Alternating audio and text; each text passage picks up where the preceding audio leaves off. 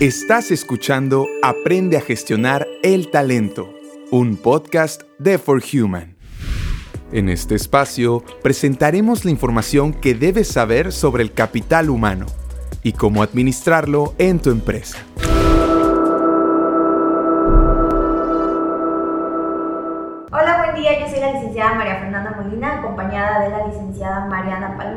Y la licenciada Olga Ruiz. El día de hoy venimos a platicar un tema importante que es el onboarding o el proceso de acogida. ¿Qué entendemos por onboarding? Bueno, el onboarding es la práctica de incorporación de nuevo talento a las empresas, ¿no? Eh, está orientado a que el trabajador pueda realizar de manera eficaz sus actividades y sobre todo se pueda acoplar a la cultura organizacional. Creo que eh, en esta parte de la definición es muy importante hacer hincapié en lo que mencionas de que es un proceso. Como cualquier otro tipo de proceso, eh, pues está conformado por una serie de pasos que pues ahora sí que requieren de que se le destinen recursos, no solo eh, económicos, sino materiales, de tiempo y en este caso muy importante del capital humano, entendido por capital humano, a toda la organización, ¿no? Algo muy importante aquí es mencionar la diferencia entre el proceso de onboarding y la inducción, ya que a veces se suele confundir y realmente no son lo mismo, porque el proceso de onboarding como tal es algo planeado y personalizado para el nuevo talento que se incorpora a la empresa y busca más que nada como crear con ellos el sentimiento de, pertenencia, crear esta experiencia positiva para que él se sienta a gusto en la organización mientras que la inducción es más que nada la parte teórica, ¿no? La parte informativa eh, de cuestiones, por ejemplo, como de un poco de la historia de la empresa, de la creación, la misión, visión, valores. Entonces uno se podría decir que es como la experiencia como tal de hacerlo sentir parte de la empresa y el otro pues eh, funciona un poquito más como la capacitación para que sepa en el centro de trabajo que está elaborando. Claro, eh, o sea, hablamos de, hacemos esta distinción entre inducción y onboarding. Ambas son importantes para ayudar o sí, para ayudar a que el nuevo trabajador se incorpore de manera exitosa a la organización. Pero la inducción puede ser eh, más corta en, tiempo y en contenido incluso. Eh, puede durar un día o una semana. Mientras que el onboarding es un proceso mucho más largo, complejo, que, que, incluye más pasos y que incluye eh, a más personas. Entonces sí es importante hacer esta, esta distinción. Ahora, ¿por qué eh, es importante hablar de onboarding o a qué ayuda? Bueno, creo que la mayoría hemos estado en la situación de ingresar a una nueva empresa y por lo general eh, esperamos que sea algo positivo, pero siempre viene cargado con un poquito de, incertidumbre o con un poquito de ansiedad incluso. Eh, de, bueno, llegas a un nuevo lugar, yo lo comparo mucho con iniciar un, un, ciclo escolar en el que si bien puedes conocer a tus compañeros, el saber cómo van a ser tus maestros, si te vas a adaptar, si va a estar difícil, si va a estar pesado, eh, solo que en este caso está la complejidad de que llegas a un lugar en el que las demás personas ya, ya se conocen, en el que ya hay una forma de funcionar y de hacer las cosas. Entonces sí produce, este, como decía, esta ansiedad o incertidumbre. Entonces un proceso de onboarding en el que esté planeado cómo vamos a recibir al nuevo colaborador reduce esta, esta ansiedad. Más adelante vamos a platicar un poquito de, de qué prácticas eh, específicamente ayudan, ayudan a reducir esta incertidumbre o ansiedad. Pero bueno, esta es una de las cosas a las que ayuda el onboarding. A mí me gustaría preguntarles cómo, eh, cuál ha sido su experiencia antes de, ingresar a una organización, qué son las cosas que les causan duda o ansiedad antes de empezar un nuevo trabajo. O sea, yo creo que esta parte de, de la adaptación al cambio que comentabas es muy importante porque pues eh, todo cambio implica expectativas, ¿no? Algo nuevo.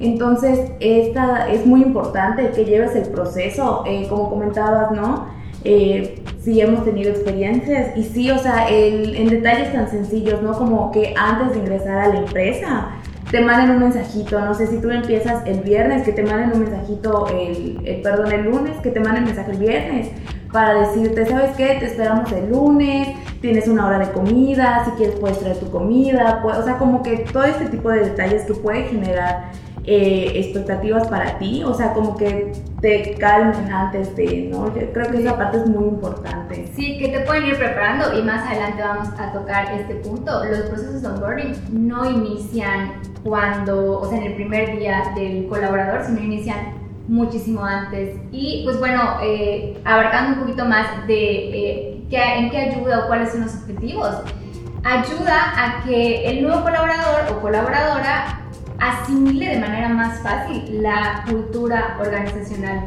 Hace un momento Mariana eh, comentó la diferencia entre una inducción que abarca temas como la misión, visión, valores, la estructura organizacional, pero los procesos de onboarding abarcan cosas más sutiles del funcionamiento de la organización. Puede ser eh, incluso como la forma de comunicación, dependiendo del tamaño de la empresa.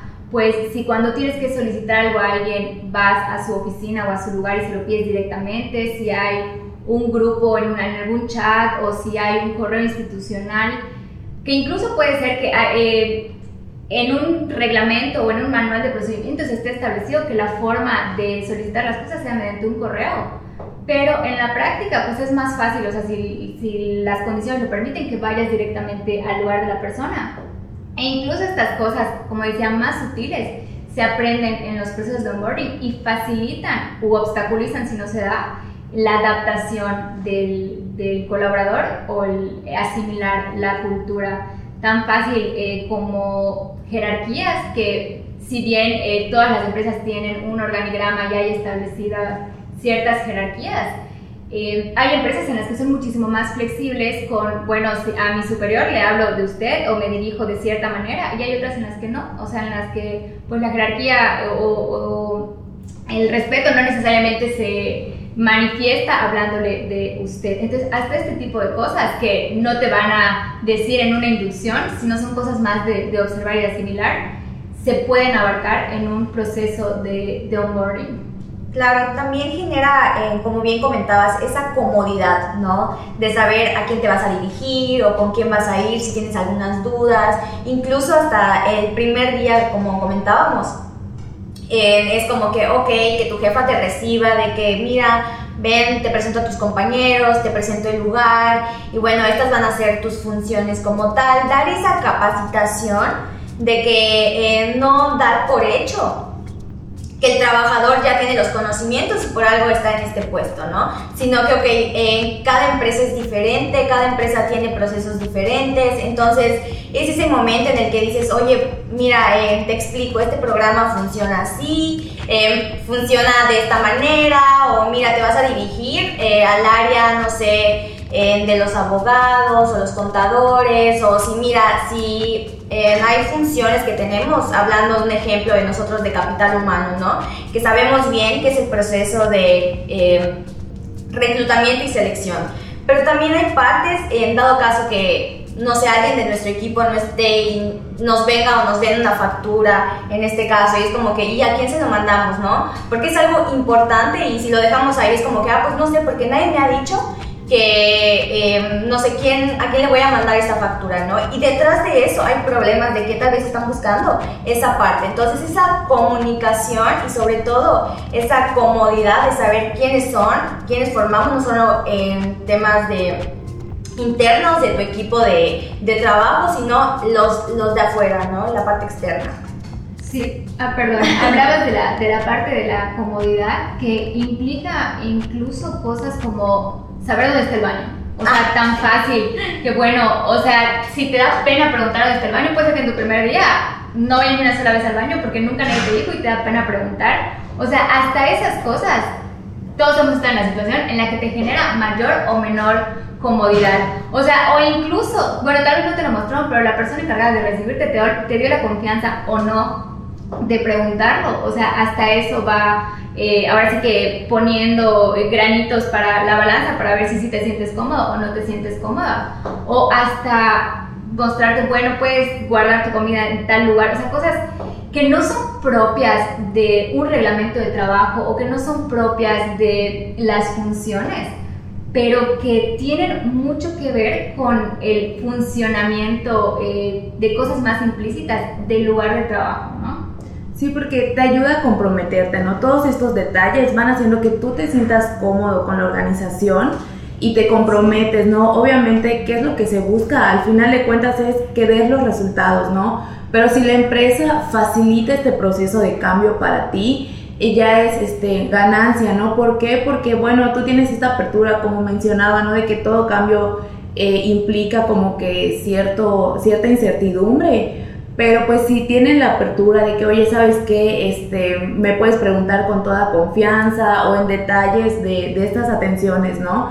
Que no es precisamente en cuestiones materiales que te den algo, pero simplemente con que te brinden la confianza de poder acercarte a ellos, ¿no? Entonces, todos estas, eh, estas, estos detalles hacen que tú conozcas la cultura de la empresa y compartas los mismos valores, los mismos, este, las costumbres que ellos tienen y te identifiques con ellos, ¿no? ¿Qué es lo que se busca en este proceso? Que tú te identifiques para que sea más fácil el proceso para ti y obviamente los resultados los puedas dar de manera efectiva. Sí, esta parte que mencionas de, de, identificarte o crear un sentido de pertenencia, creo que es algo a lo que se debe aspirar de, de manera organizacional, porque como bien dices, afecta en el grado de compromiso que tienen las personas con su trabajo, por tanto eh, repercute de manera directa en la productividad, eh, al mismo tiempo que pues la persona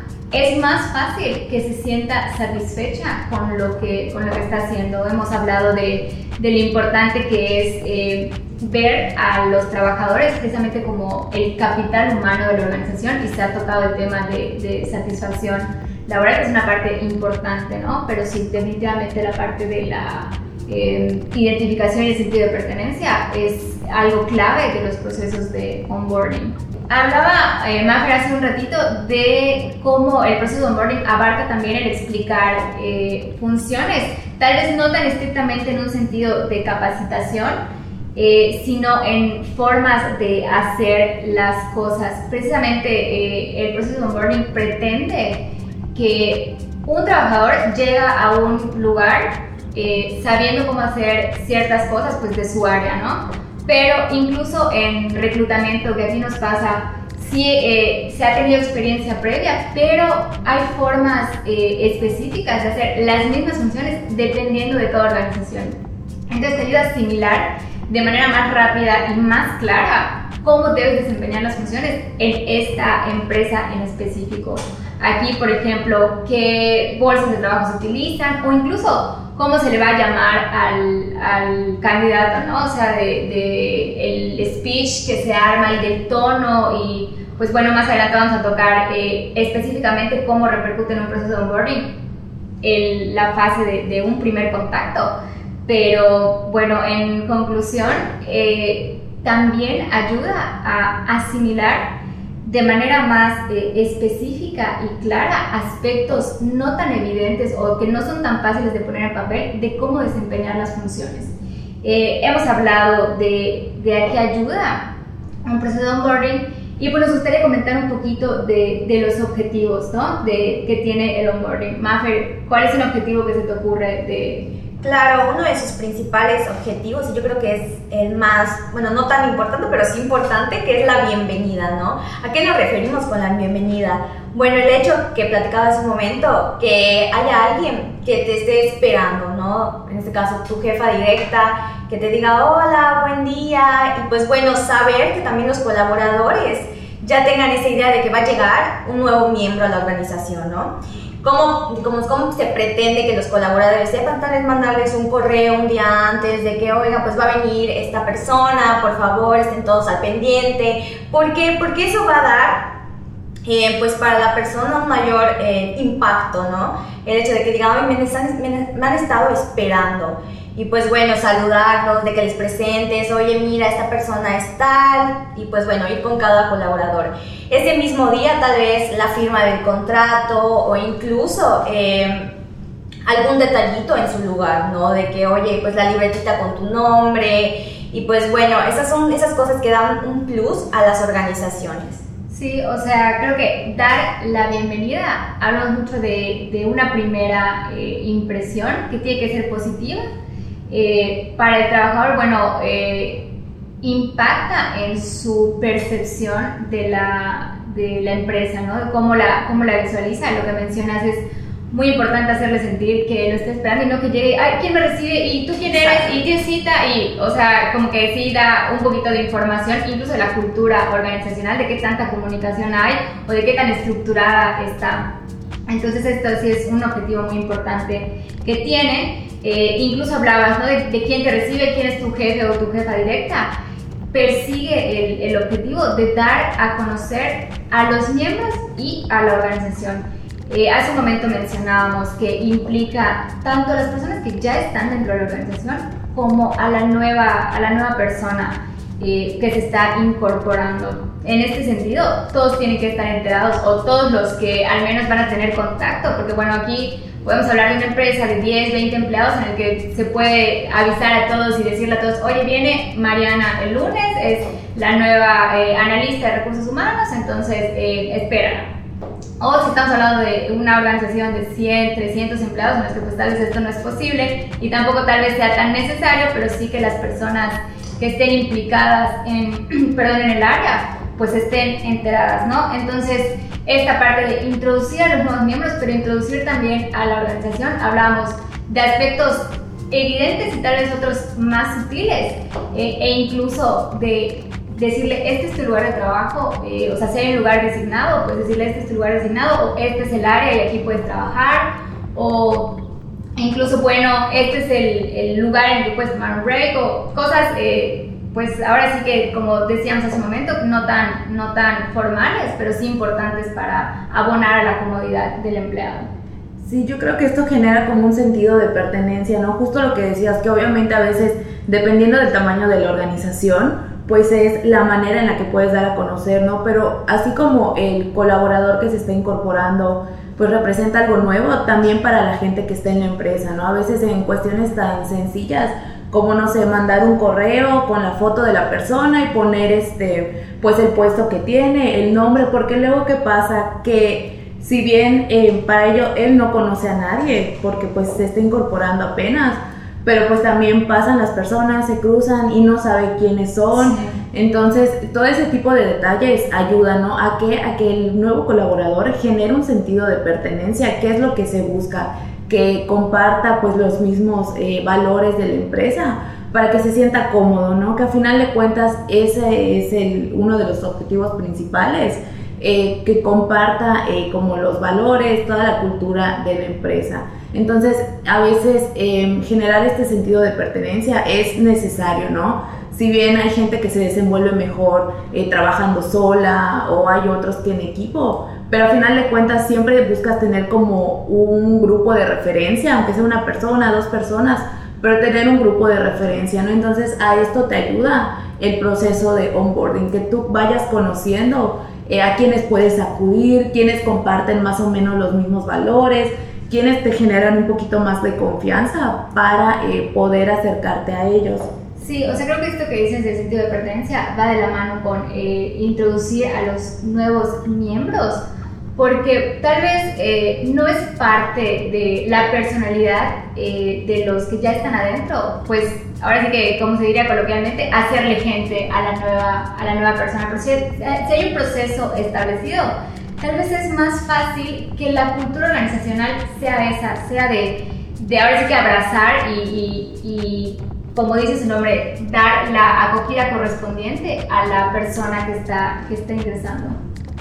Claro, totalmente. Igual, em, digo, esta parte de los nuevos colaboradores también viene en la mano de sus actividades a realizar, ¿no? el hecho de que, eh, digo, es un nuevo miembro y obviamente hay inseguridades, digo, no porque la persona sea mala, no para nada, sino porque dices, oye, pues esto es algo nuevo para mí, estoy viniendo de una empresa donde sus procesos son completamente diferentes, entonces el hecho de que, no sé, alguien de otro departamento se acerque y diga, oye, pues mira, te puedo ayudar en esto, o incluso en, dentro del mismo departamento en donde nos encontramos, pues bueno, ok, perfecto, mira, te apoyo, aquí puedes ingresar, aquí le vas a picar, entonces todo eso también... Eh, repercuta en que el trabajador o el colaborador en este caso pues se sienta cómodo en su lugar de trabajo. Mafer comentaba hace un momento acerca de cuando vas a ingresar a un nuevo trabajo, tienes ciertas expectativas que pueden ser positivas o pueden ser negativas dependiendo de tu experiencia previa. Por ejemplo, si vienes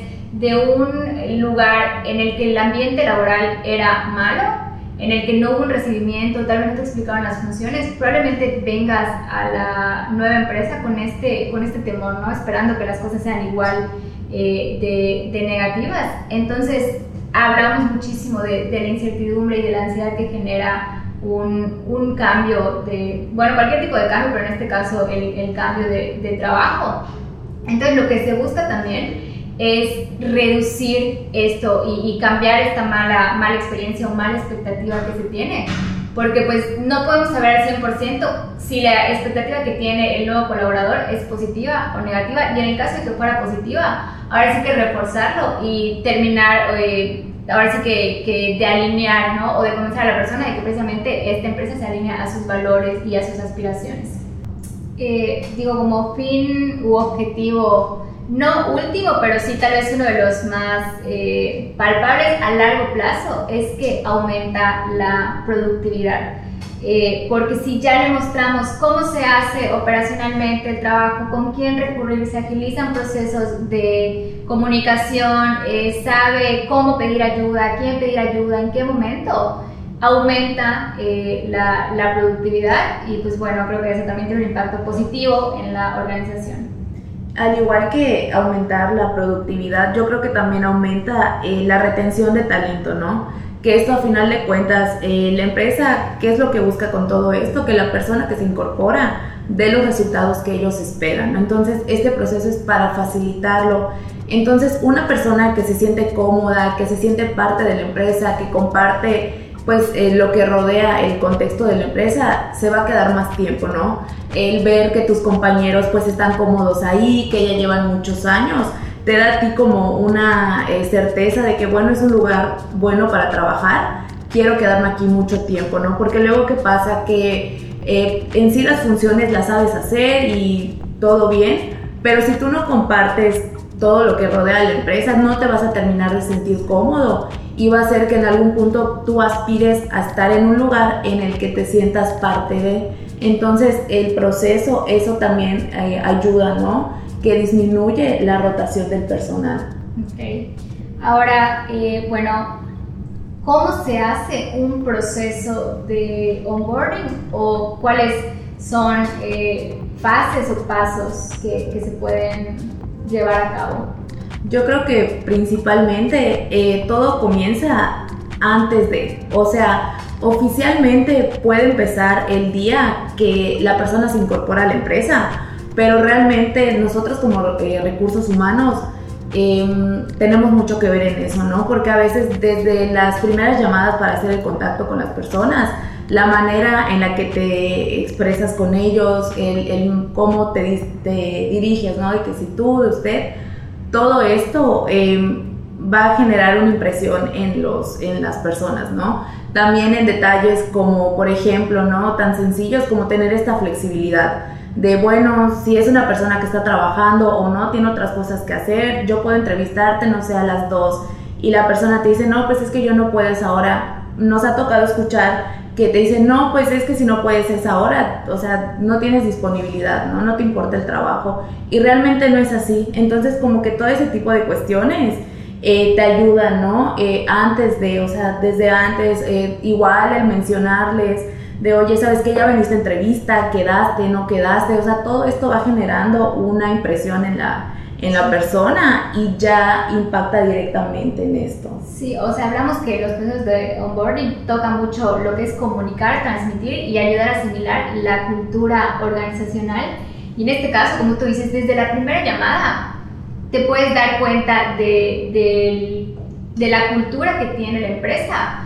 Sí, cómo te diriges, qué tan flexible es, porque hay empresas que simplemente no tienen la flexibilidad y no es parte de su cultura y pues bueno, tú lo percibes desde esos primeros momentos, desde antes de que te incorpores.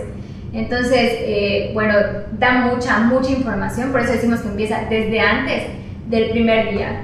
Y luego eh, también mencionabas acerca de, del pre, bueno, Maffer igual hace un momento mencionaba antes de que llegues, antes de tu primer día, bueno, te estacionas en tal lugar o preguntas por tal persona o incluso mandar un correo o un mensaje corroborando eh, fecha, hora de entrada, si necesitas traer algo, sino cosas que ayuden a, ahora sí que a disminuir esa ansiedad inicial de la que hablábamos hace unos momentos.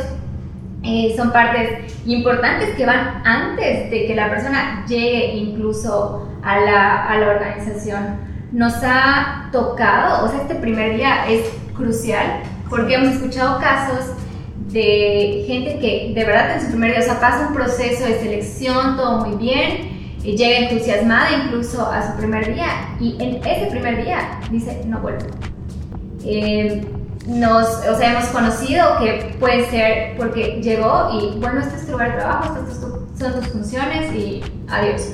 O sea, nunca eh, hubo ni siquiera una capacitación o un proceso de inducción, que era la distinción que hacía Mariana al inicio eh, y, o sea, impacta, o sea, porque te sueltan desde, desde el inicio, no sabes a quién recurrir. Y entendemos eh, que muchas veces tiene que ver con, con, cuestiones de tiempo, pero sí, de verdad, este primer día es crucial para asegurar la permanencia y la comodidad de la, de la nueva persona al centro de, de, trabajo. Claro, totalmente. Digo, impacta igual, eh, como bien mencionabas eh, el hecho de que igual nos pasó muchísimo, de que el primer día no regreso, pero porque no hubo quien me recibiera. Llegué y pues no había nadie, y pues con quién, digo, como eso, todo eso causa ansiedad, ¿no? Entonces lo que comentábamos hace un momento, que el primer día es algo súper importante el recibimiento al nuevo trabajador, que realmente haya personas que lo están esperando, que él se sienta bienvenido, Ok, o sea que este momento hablamos de, bueno, el proceso de onboarding empieza antes de que el colaborador llegue, luego está el primer día y luego atravesamos por una eh, etapa formativa. Aquí sí tiene que ver un poquito más con cuestiones de las funciones o responsabilidades del puesto de trabajo, eh, pero un poquito más eh, sutiles, ¿no? Como la forma de comunicarlo, la forma en la que se hace de manera muy específica dentro de la organización e incluso puede abarcar, si las condiciones lo permiten, conocer el funcionamiento de otros departamentos. ¿Por qué? Porque, bueno, si yo eh, no conozco cuánto tardan en hacerme una factura, el ejemplo que daban hace un momento, y pienso que es rapidísimo o pienso que es prioridad, tal vez eh, si no, si no se hace de la manera en la que no lo espero porque no conozco el proceso o no tengo idea más o menos de cómo funciona, de la carga que tiene el otro departamento, pues puede generar, no sé, como cierto, cierto roce, ¿no? Entonces, esta parte formativa abarca también en la situación ideal conocer un poquito del funcionamiento de los otros departamentos, no solo del al que se pertenece. Sí, y después de eso igual es muy importante el seguimiento, ¿no? Es ok, ya te recibí, ya llevaste un proceso con nosotros, ya te di como las herramientas, pero también darle un seguimiento, ¿no? No hay un tiempo específico, pero sí es bueno preguntarle tal vez en sus primeros días, y puede preguntarse directamente, ¿no? De que, oye, ¿cómo te has sentido?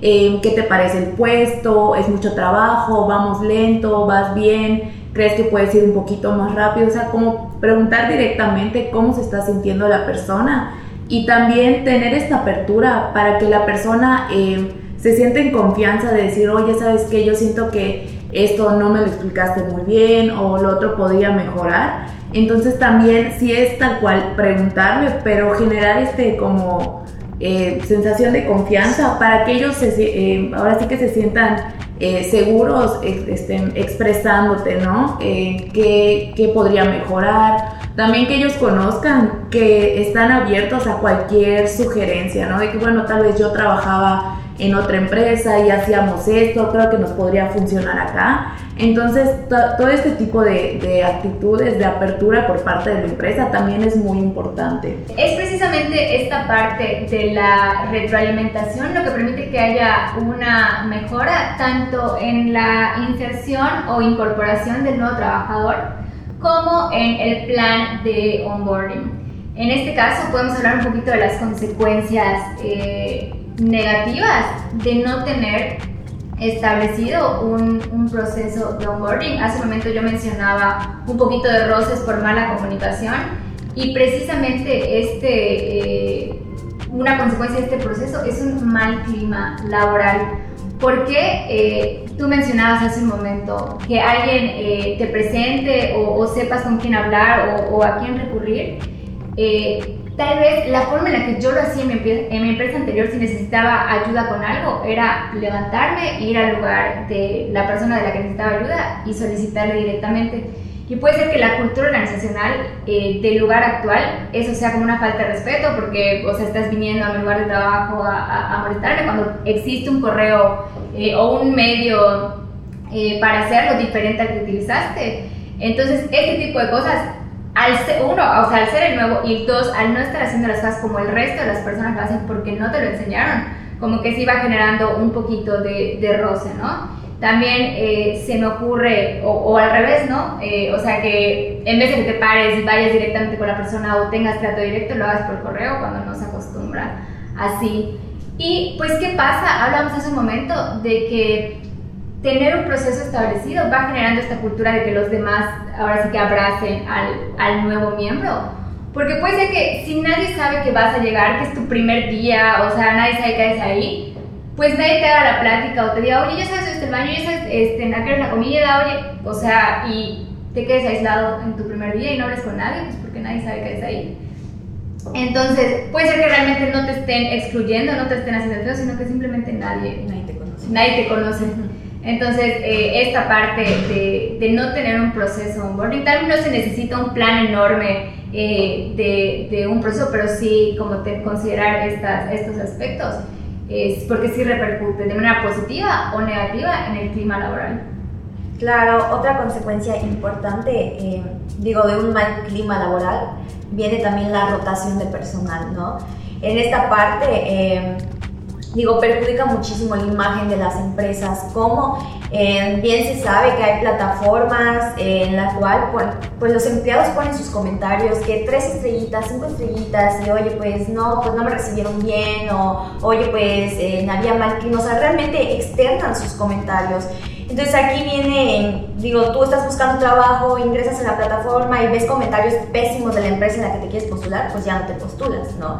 Entonces esto causa pues la mala imagen y aparte queman a las empresas, que es lo importante.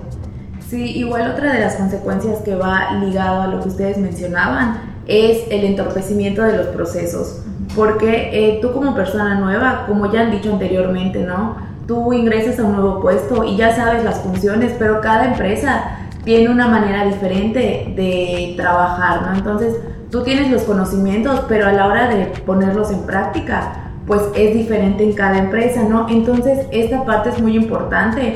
Porque qué pasa después? O sea, pueden existir como, no sé, creo que principalmente dos maneras en las que se puede entorpecer eh, los procesos, ¿no? Uno puede que tú como persona nueva, por miedo a hacer las cosas mal, simplemente no lo hagas. Entonces estás pausando los procesos, estás atrasando a los demás pero también eh, si pasa que tú no sabes a quién recurrir para cualquier duda que tengas, puede que, bueno, yo lo voy a hacer a mi manera o como lo solucionaba en la empresa anterior, entonces lo haces y no es como se soluciona en esta nueva empresa, ¿no? Entonces, esta es otra manera de entorpecer los procesos.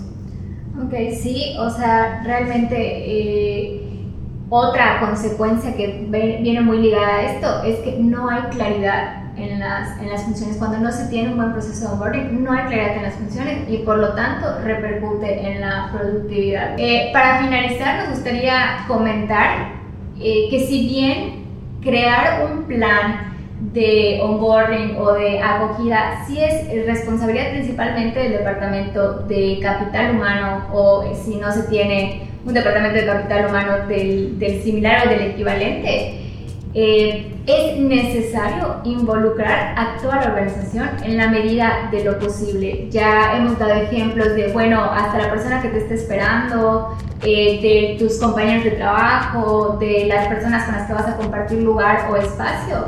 Eh, hacerlos parte, crear esta cultura de recibimiento eh, pues ahora sí que para facilitar todo, todo el proceso. Por eso decimos que toda la organización se ve involucrada. Y pues bueno, creemos que agrega mucho valor a la, a la empresa eh, en la parte humana, porque va acorde con esta visión de capital humano que, de la que tanto hemos hablado, de ver eh, a los trabajadores como personas con necesidades, con miedos, con aspiraciones, eh, que buscan satisfacer ciertas necesidades, tanto básicas como tal vez otras más superiores, a través de, del trabajo. Entonces nosotras invitamos y alentamos muchísimo a crear en la medida de lo posible estos planes de, de onboarding, eh, pues en beneficio tanto de la persona como de la empresa. Les agradecemos mucho por escucharnos y por haber visto este video. Esperamos que haya sido información de utilidad e interesante. Y pues bueno, les invitamos a seguirnos en nuestras redes sociales y a contactarnos en caso de que tuvieran alguna duda. Nos vemos en la próxima.